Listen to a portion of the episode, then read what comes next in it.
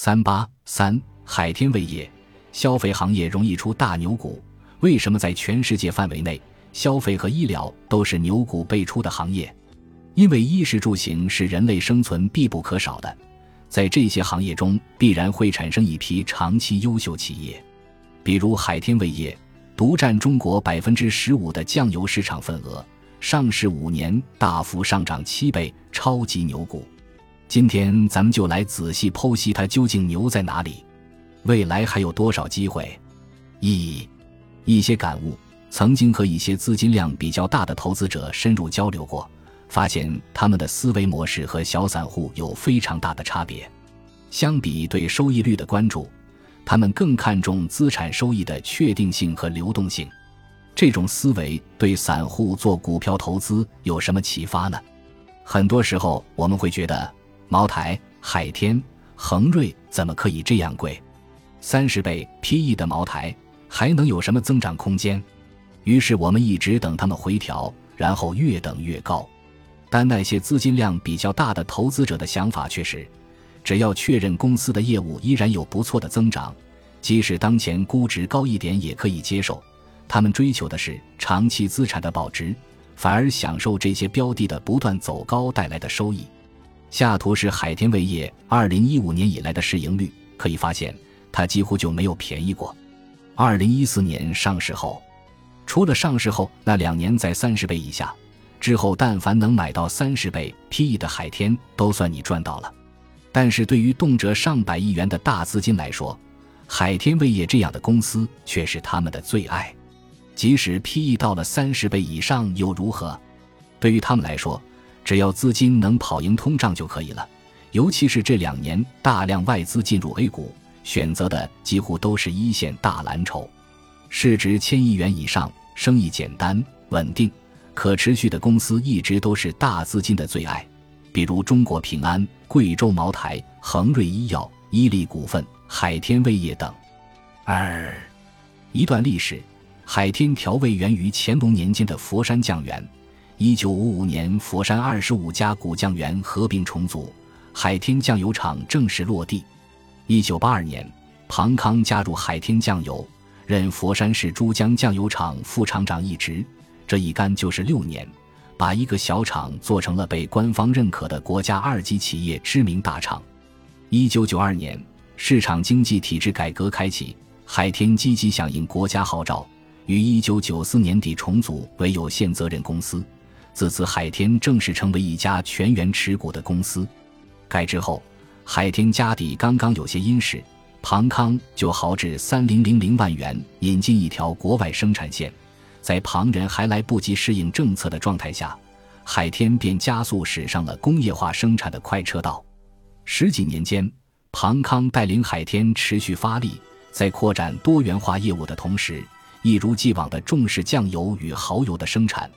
避免力量过度分散的情况发生，这也是后来庞康敢说出三百年来这家老字号始终坚守调味酱料主业的底气所在。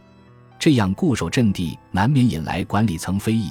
不少人说庞康不敢大步向前啃老本，庞康却坚持认为海天的市占率还不够高，整个行业的产业集中度还很低。当时全国正规酱油市场的规模约为七百万吨，海天的市占率约为百分之十点五。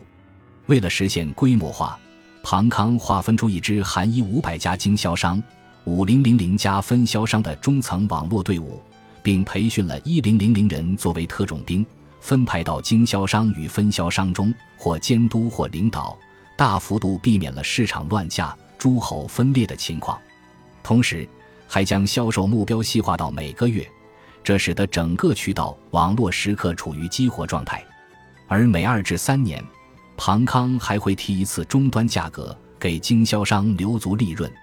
到二零一一年底，海天营销网络已全面覆盖三十一个省级行政区域，超三百个地级市，近一零零零个县级市，三百三十零零零个终端营销网点。二零一四年一月。海天味业登陆 A 股上市，一上市就自带白马光环，股价一路高歌猛进，短短五年涨了近七倍。三、财务分析：首先看分红融资比，百分之五百四十七点二四，这才上市五年，太优秀了。拉出海天五年的应收账款都近乎为零，预付款也都徘徊在一千万元级别。对比公司百亿元级别的营收，简直是毛毛雨，和茅台一样，教科书级别的优秀。五年来的预收一直都很高，这个指标一直被认为是最幸福的负债的指标，说明海天的产品太好，供不应求，经销商只能排队拿着钱先预约才能拿到货。二零一八年年报显示，三十二点三七亿元的预收款较二零一七年更是大幅增长，先为二零一九年的营收开了个好头。资产负债率常年维持在百分之三十左右，我们团队一直认为。百分之三十的资产负债率是最健康的，进可攻，退可守。而二零一八年全年负债六十二亿元，其中三十二点三七亿元都是预收账款，杠杆几乎全都加给了渠道。而九十五亿元的现金，五十亿元的理财，公司的财务费用为负一点五亿元。从海天五年的营收净利可以看出，海天的增长保持得相当稳定，稳中有升。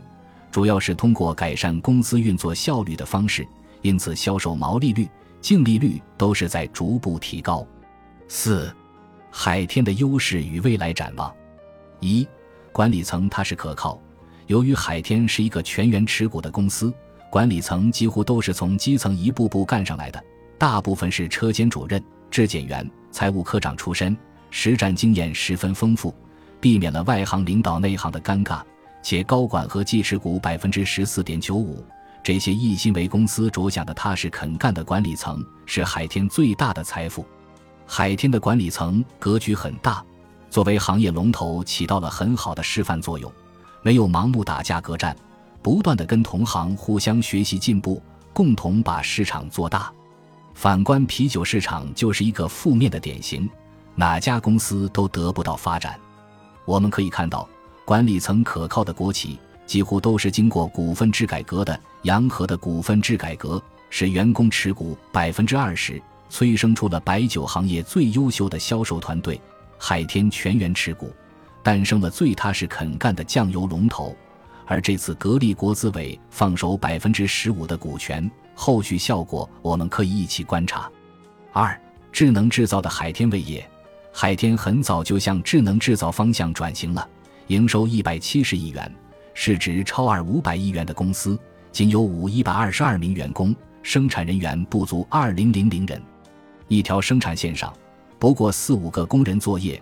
智能制造使得海天可以快速高效的规模化生产，极大的提高了公司的竞争层次，也为公司未来发展奠定了坚实的基础。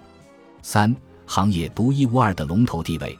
二零一七年国内酱油收入 CR 五等于二十八点百分之二十二，海天目前主营业务酱油市占率超过百分之十五，是调味品行业唯一一家全国性品牌。